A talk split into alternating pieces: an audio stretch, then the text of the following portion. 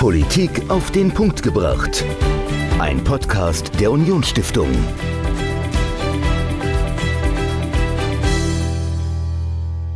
Heute zu Gast bei mir im Podcast Beat Balsley. Herzlich willkommen. Ja, hallo Herr Scholl, freut mich. Stellen Sie sich doch mal kurz unseren Hörerinnen und Hörern vor. Ja, ganz kurz. Also wie man schon hört, ich komme aus der äh, Schweiz und äh, habe mich ziemlich schnell äh, dem Journalismus äh, hingewendet. Nach ein paar Stationen in der Schweiz war ich ein paar Jahre beim Spiegel in Hamburg. Ähm, bin dann als Chefredakteur zurück in die Schweiz bei der Handelszeitung, habe dann lange Jahre die Welt am Sonntag in Berlin geführt und jetzt für sechs Jahre die Wirtschaftswoche in Düsseldorf. Stichwort Wirtschaftswoche, also was äh, mir da sehr, sehr gut gefallen hat, war immer Ihr Editorial Balzli direkt und äh, da ist mir eins insbesondere in Erinnerung geblieben und zwar für das Heft 2023, also wie wird 2023, das kommt immer so um den Jahreswechsel heraus und da gab es die Überschrift Scheißegal Nation, sind wir zu satt? Sind wir zu satt? Ich glaube teilweise ja. Also ich meine, ich habe einmal vielleicht leicht äh, provokant geschrieben, dass Ambitionslosigkeit kein Geschäftsmodell äh, sein kann. Man hat manchmal so ein bisschen das Gefühl, dass man sich dann doch mit 70 Prozent ähm, zufrieden gibt äh, äh, in, in Deutschland. Natürlich nicht alle logischerweise, man kann so Sachen nicht immer ähm, äh, verallgemeinern, aber ich glaube schon, dass der Exzellenzgedanke, in Deutschland noch verbreiteter sein sollte, um äh, zukunftsfähig zu bleiben. Mhm.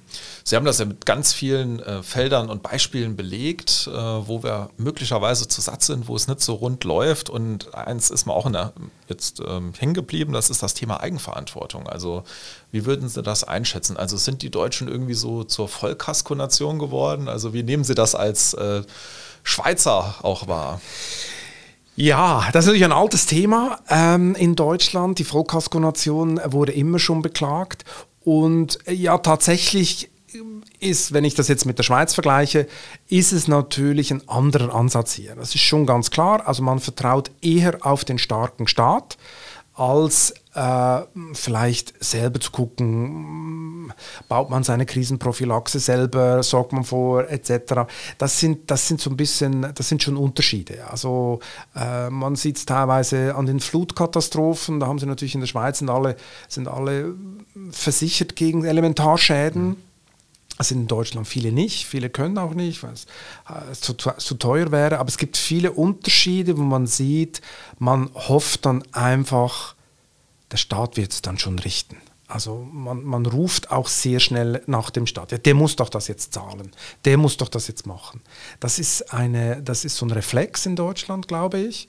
Und ähm, das hat natürlich zur Folge, dass der Staat auch tendenziell größer wird. Mhm.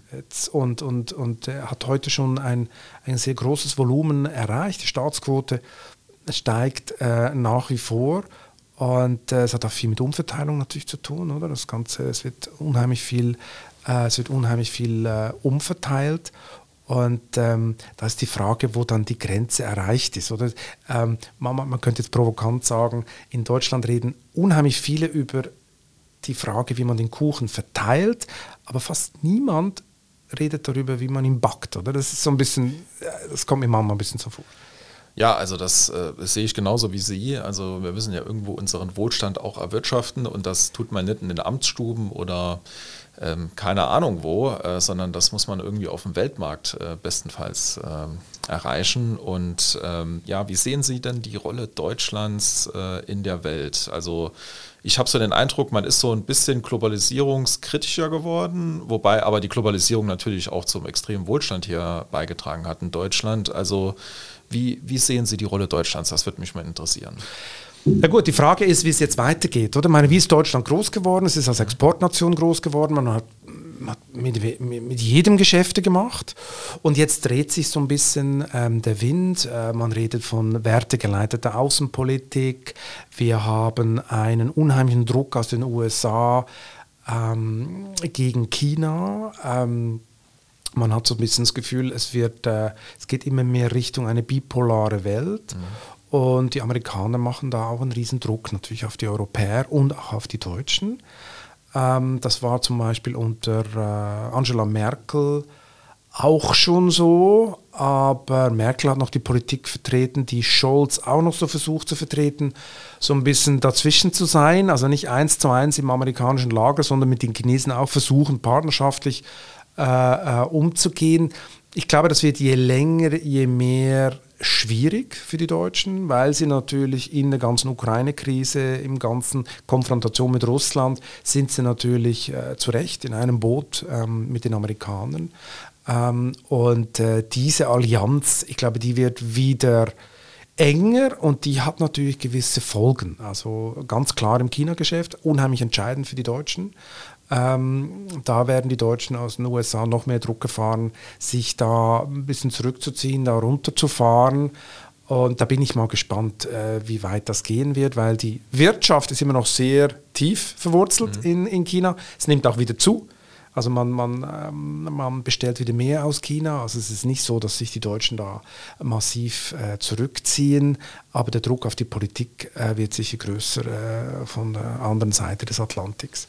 Ja, es ist ja dann die Frage, wie man das kompensiert. Also wer wird dann Handelspartner oder wer kann das Volumen kompensieren? Und da sehe ich zurzeit eigentlich wenige, die das können. Also man fährt zwar nach Brasilien, aber die haben ja auch wenig Lust, da sich äh, auf nur eine Seite ziehen zu lassen. Ähm, ja, ich weiß nicht, wie schätzen Sie das ein? Also kann man das überhaupt kompensieren?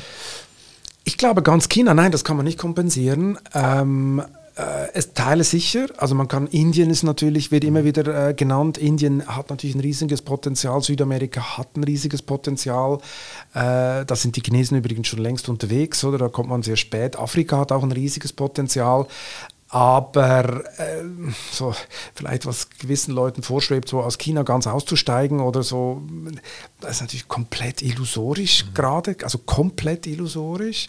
Ähm, andererseits muss man schon zu Recht natürlich sehen, dass sich gewisse deutsche Firmen in eine unheimliche, ähm, in ein unheimliches Klumpenrisiko manövriert haben. Oder wenn sie natürlich deutsche Autokonzerne haben, die 40 Prozent Geschäft dort machen äh, oder mehr, dann sind sie natürlich unheimlich abhängig von einem Staat, der natürlich nicht so wie wir äh, mit den Unternehmen umgeht, also der ganz andere Vorschriften macht und so. Und das zeigt sich natürlich zum Beispiel darin, dass deutsche Konzerne jetzt anfangen, ihr China-Geschäft auch organisatorisch wie abzukoppeln, um für den Fall gerüstet zu sein, dass die Chinesen eventuell die Regulierung noch massiv verschärfen. Oder? Also das weiß man ja jetzt schon, die ganzen Daten aus China dürfen nicht mehr außerhalb gehostet werden, sondern müssen in, in China gehostet werden. Ähm, und also Vorschriften, die die Chinesen machen, weil die wollen natürlich diese Industrie nationalisieren, ist vielleicht noch ein bisschen ein hartes Wort, aber es geht natürlich schon in diese Richtung. Und, und da bestehen natürlich schon Gefahren für die deutsche, äh, für die deutsche Industrie. Und es ist sicher zu empfehlen, dass die natürlich anfangen muss, noch mehr zu diversifizieren. Das machen erste ja schon, gehen nach Vietnam oder gehen, mhm. wie gesagt, nach, nach Indien und so. Aber es dauert viel länger und es ist nicht so einfach, wie man sich das vorstellt. Ja, das ist jetzt ja nur eine von vielen Baustellen für den Standort Deutschland oder generell für unsere Gesellschaft. Äh, eine weitere große Baustelle, die jetzt ja auch die Schlagzeilen beherrscht, ist das Thema Energiewende. Also Heizungsverbot, äh, Atomausstieg sind nur zwei Schlagworte, die da jetzt durch die Medien geistern. Also wie, wie sehen Sie denn die deutsche Energiewende? Ist das der richtige Weg aus Ihrer Sicht, den man da jetzt geht? Also grundsätzlich muss ich sagen, was ich richtig finde, ist die, äh, die generelle Stoßrichtung. Ohne Klimaschutz ist alles nichts. Also man muss dem Rechnung tragen, wir müssen in diese Richtung gehen, ganz klar. Wir müssen da die Investitionen hochfahren, wir müssen diese, ähm, diese klimaneutralen Energien müssen wir fördern. Das ist völlig klar. Die Frage ist einfach, wie läuft so eine Transformation ab? Es ist so, ich vergleiche es immer so ein bisschen... Äh, mit einem Affen, der im Dschungel vom Baum zu Baum springt, oder? Er lässt den Ast erst los, wenn er den nächsten hat. Das ist ein bisschen schwierig, wenn wir uns teilweise zu viele Optionen verbauen. Also ich würde sagen, in so einer Situation, wie wir heute sind, Transformation, gleichzeitig auch Loslösung von Russen, Russland, also der ganze Ersatz, der ganze, der Gas, diese Gasthematik, ist es sehr riskant, auf eigene Quellen wie Fracking zu verzichten, respektive Atomkraftwerke abzuschalten. Ich, würde mir die, ich glaube, diese, sich diese Option zu nehmen, ist schwierig. Dass, äh, dass Nuklearenergie ähm, Restrisiken hat, die gefährlich sind, ist absolut richtig. Ich bin auch kein Freund von Nuklearenergie. Ich würde mir nur in dieser Situation, glaube ich, diese Option noch nicht nehmen. Und da bin ich überrascht. Da ist zum Beispiel das ganze Ausland überrascht. Also man ist, man ist ja völlig alone mit dieser äh, Politik und alle gucken völlig konsterniert auf Deutschland, wie du nimmst dir einfach einen Joker vom Tisch. Ähm, und man fragt sich, wie, wie, wie kann man das sein? Also es ist einfach eine, aus Prinzip wird das gemacht und ich glaube, in so einer Situation ist Pragmatismus besser als Prinzip, ist der bessere äh, Ratgeber, weil du dir sonst einfach, du gibst Manövrierfähigkeit gibst du auf. Und also schraubt man die Kohlekraftwerke hoch, man stellt die AKWs ab, man kauft Frackinggas im ganz großen Stil, aber aus dem Ausland, das ist ja auch ein bisschen bigott. Also man sagt, oh, böses Frackinggas, einfach nicht zu Hause, aber wenn es bei den Amis äh, das Trinkwasser verseucht, ist mir doch egal. Äh, oder in Katar, das finde ich schwierig.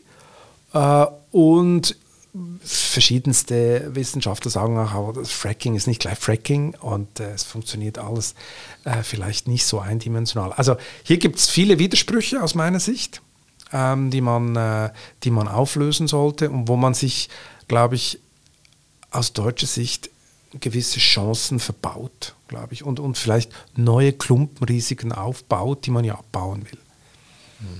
Ja, und es wird natürlich teurer. Also für den Standort Deutschland, auch für die äh, energieintensiven Unternehmen wird es natürlich viel, viel teurer, in Deutschland Produkte herzustellen. Also wir sehen es hier im Saarland. Äh, es gibt äh, ja ein Land, das an uns grenzt, das ist Frankreich. Die haben viel deutlich günstigeren Strom. Und der Standort wird natürlich viel attraktiver im Vergleich zu Deutschland. Ja, ja, das ist richtig. Die Franzosen deckeln natürlich diesen Strom, oder? Das ist staatlich, äh, das ist staatlich vorgegeben, aber ähm, der Strompreis ist natürlich ein unheimlicher ähm, Faktor inzwischen. Jetzt muss man immer sehen, ähm, was viele unterschätzen, der Standort war ja vorher schon nicht gut also äh, verglichen im internationalen Vergleich. Mhm. Äh, und äh, die absolut höchsten Unternehmenssteuern, man ist, äh, man ist im Bildungswesen, in vielen Sachen hinkt man hinterher. Jetzt kommen noch die Energiepreise dazu und jetzt kommt natürlich dieses böse, böse D-Wort von Deindustrialisierung, macht so die Runde. Und da kloppt man sich auch in Berlin, ob jetzt das stimmt oder nicht. Die einen sagen natürlich nein, äh, die Energiewende ist die große Wachstumschance der Zukunft. Die anderen sagen äh, nein, doch, die Deindustrialisierung läuft. Ähm, und ich glaube ja, ja, sie läuft. Ich glaube auch, dass die Energiewende teilweise gewisse Branchen ein Wachstum äh, bescheren wird. Aber für die energieintensive ähm, Industrie ist das... Ähm, ist das ein Problem. Völlig, völlig klar. Ähm, und die Leute fangen halt an, teilweise anders, äh, anders zu investieren. Und Deindustrialisierung, das muss man sich immer so vorstellen, das ist nicht auf einen Schlag. Das ist nicht morgen sind alle weg, sondern das ist ein schleichender Prozess. Da wird halt das Werk in Polen, da wird halt eine neue Linie gebaut, statt die in Deutschland. Da, da wird nicht gleich alles geschlossen. Ähm, ich, ich, immer ein schönes Beispiel, das mir da in den Sinn kommt. Wärmepumpen sind jetzt das Thema. Und ähm, da profitieren deutsche Unternehmen, weil sie weit vorne sind technologisch, wie Fissmann zum Beispiel. Aber wo baut Fissmann sein neues Wärmepumpewerk? Ja, er baut es in Polen das muss einen Grund haben. Das widerspricht natürlich jetzt dem Narrativ, dass, dass äh, klimaneutrale Technologien das Wachstum in Deutschland pushen. Ähm, also für, Wiss, für Wissmann ja, äh, aber das ist aus deutscher Sicht, nun gut, das Werk ist nun mal einfach in Polen. Und äh, warum ist es dort? Gibt sicher tausend Gründe, warum die Firma das gemacht hat, aber ähm, die Ansiedlung ist vielleicht einfach, äh, der Umgang mit den Ämtern, mit dem Staat in Polen ist vielleicht flexibler, äh, die Fachkräfte sind dort. Äh, also da gibt es verschiedene Themen, was Deutschland adressieren muss. Der Strompreis ist jetzt einfach noch eins on top, was den Standort verschlechtert. Und darum muss man sagen, ist ja Lindner ein bisschen spät aufgewacht, aber immerhin, äh, dass er jetzt die Zeitenwende in der Standortpolitik propagiert. Äh, das ist jetzt nicht nur einfach ein FDP-Gedöns, äh, sondern ähm, ich glaube, das ist dringend notwendig, äh, damit man die Firmen hier hält. Ja, und äh, ein Aspekt, über den wollen wir auch noch sprechen. Sie waren ja auch zu Gast im Haus der Union Stiftung und da ging es um das Thema Bürokratie für den Mittelstand. Also unsere Wirtschaft lebt ja vom Mittelstand. Dort werden viele Arbeitsplätze bereitgestellt, hier findet die Wertschöpfung statt und mit welchen bürokratischen Vorschriften muss sich dann so ein Mittelständler in Deutschland rumschlagen? Vielleicht können Sie uns da mal einen kurzen Überblick geben.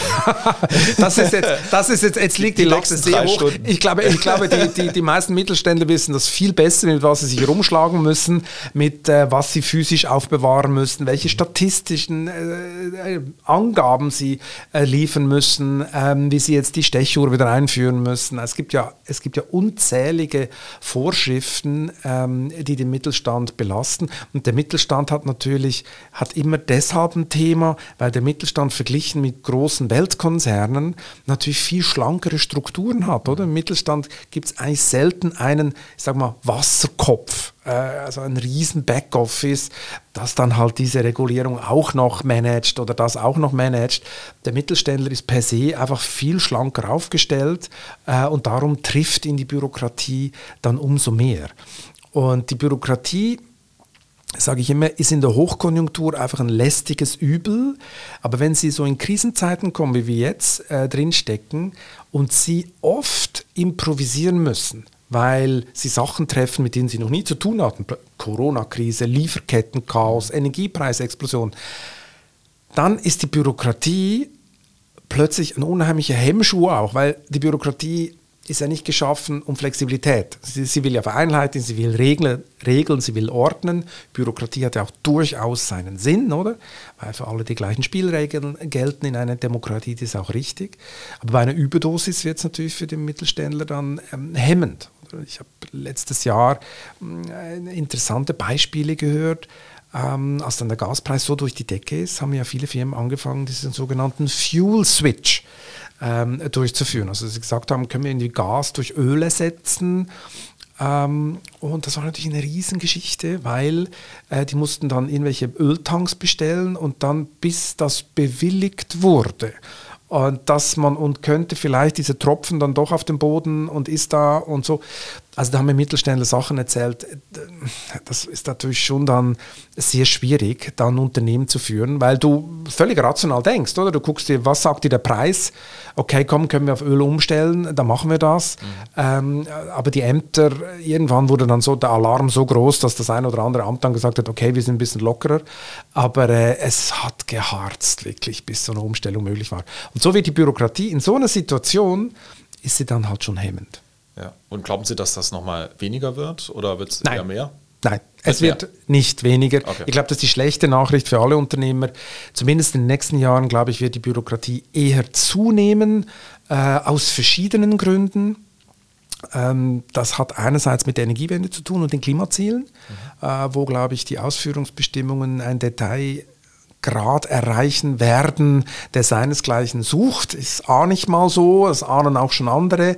Äh, und, äh, und dann haben wir natürlich die Industriepolitik, also die Geopolitik, über die wir vorher geredet haben, der Kampf der Blöcke, ähm, wird auch dazu führen, dass die Industriepolitik ein massives Comeback feiert. Uh, um ökonomisch nicht mehr erpressbar zu sein. Aber Industriepolitik bedeutet natürlich auch starke Eingriffe des Staates. Und Eingriffe des Staates sind noch nie ohne Bürokratie ähm, abgelaufen. Das, äh, glaube ich, bedingt sich. Und darum ist meine Prognose hier eher pessimistisch, aber man will ja nicht, dass die Leute eine kollektive Depression kriegen. Es gibt ja auch positive Trends. Mhm. Die Bürokratie am erträglichsten macht nun mal die Digitalisierung und ich glaube, da haben wir einen unheimlichen Hebel, zwar noch nicht so eine super Performance in Deutschland, aber da ist ein unheimlicher Hebel. Also wenn man da vorankommt, was es gibt auch gewisse Projekte, die in diese Richtung gehen, da hat man plötzlich, kann man Riesensprünge machen und die Unternehmen wirklich entlasten, wenn das mit der Digitalisierung funktioniert. Die Hoffnung habe ich noch nicht aufgegeben. Ja, also wir auch nicht. Äh, von daher sind wir mal guter Dinge, dass äh, zumindest solche kleinen Lösungen den Mittelständlern auch nochmal Entlastung bringen. Und da gebe ich Ihnen absolut recht, dass da auch die Chance liegt, das Ganze ein bisschen schlanker zu machen. Ähm, lassen Sie uns mal über Podcasts sprechen. Sie ja, äh, waren ja bis vor kurzem noch äh, Host des Podcasts Chefgespräch. Äh, was fasziniert Sie dann an dem Medium Podcast? Ja gut, es ist natürlich so authentisch. Also meine, mein Podcast ähm, war ja total authentisch, also unplugged. Da wurde nichts geschnitten, da wurde nichts produziert in dem Sinn. Also wir haben einfach geredet, wie es passiert ist. Und äh, der ein oder andere hatte da so ein bisschen die Muffe, äh, ob er dann irgendwas Böses sagt und weiß ich was. Aber das ging gut. Also es war sehr authentisch und ähm, ich war total überrascht, was die Leute erzählt haben. Manchmal waren sie dann im Nachhinein erschrocken, was sie mir alles erzählt haben. Aber äh, das waren teilweise sehr, sehr spannende Gespräche, wo die Leute auch aus ihrem Privatleben erzählt haben und ihren Werdegang und warum sie das geworden sind, was sie geworden sind. Super spannende Lebensgeschichten, super spannende Geschichten, wie die Kindheit die Leute teilweise geprägt hat, teilweise schlimme Kindheit äh, schlimme Kindheitserfahrungen, Erfahrungen in der DDR. Eine, eine Frau, die bei mir Gast war, ähm, die war sogar im Stasi-Knast äh, drei Tage lang. Ähm, hat sie mir erzählt, was sie da alles äh, erlebt hat. Also es war sehr, ähm, es war sehr bunt, sehr aufschlussreich. Und äh, ja, und man sieht auch große Unterschiede. Man sieht auch große Unterschiede, ist teilweise erstaunt, welche Führungskräfte von welch großen Unternehmen da vielleicht nicht so souverän sind und andere sind dann souveräner. Also das, äh, da merkt man auch sehr große Unterschiede, auch im Umgang mit dem Medium mhm. äh, und im Auftreten. Ähm, ja, also mir hat das sehr Spaß gemacht. Okay, ja, also kann man immer noch reinhören. Podcast gibt es noch. Wir ja, ja, klar. Noch, äh, verlinken. Also logisch. wirklich spannende Gäste, die sie da zu Gast hatten. Also ich glaube, mir ist der E.ON-Chef, der ist mir auch äh, in besonderer Erinnerung geblieben. Herr Birnbaum. Herr Birnbaum, genau. Herr Birnbaum, der Extrembergsteiger, genau. genau. Und der irgendwie buddhistische Philosophen liest und, ja. und, und, so Sachen. Genau. Ja, es hatte viele, es hatte viele tolle Gäste, äh, muss ich sagen. Teilweise, teilweise war man echt überrascht, was sie dann erzählt, äh, ähm, was sie erzählt haben. Ja. Ja, vielen Dank, dass Sie bei uns zu Gast waren im Podcast. Ja, gerne. Vielen Dank, liebe Hörerinnen und Hörer, fürs Zuhören und ich sage bis bald. Ciao. Ja, auf Wiedersehen. Politik auf den Punkt gebracht. Ein Podcast der Unionsstiftung.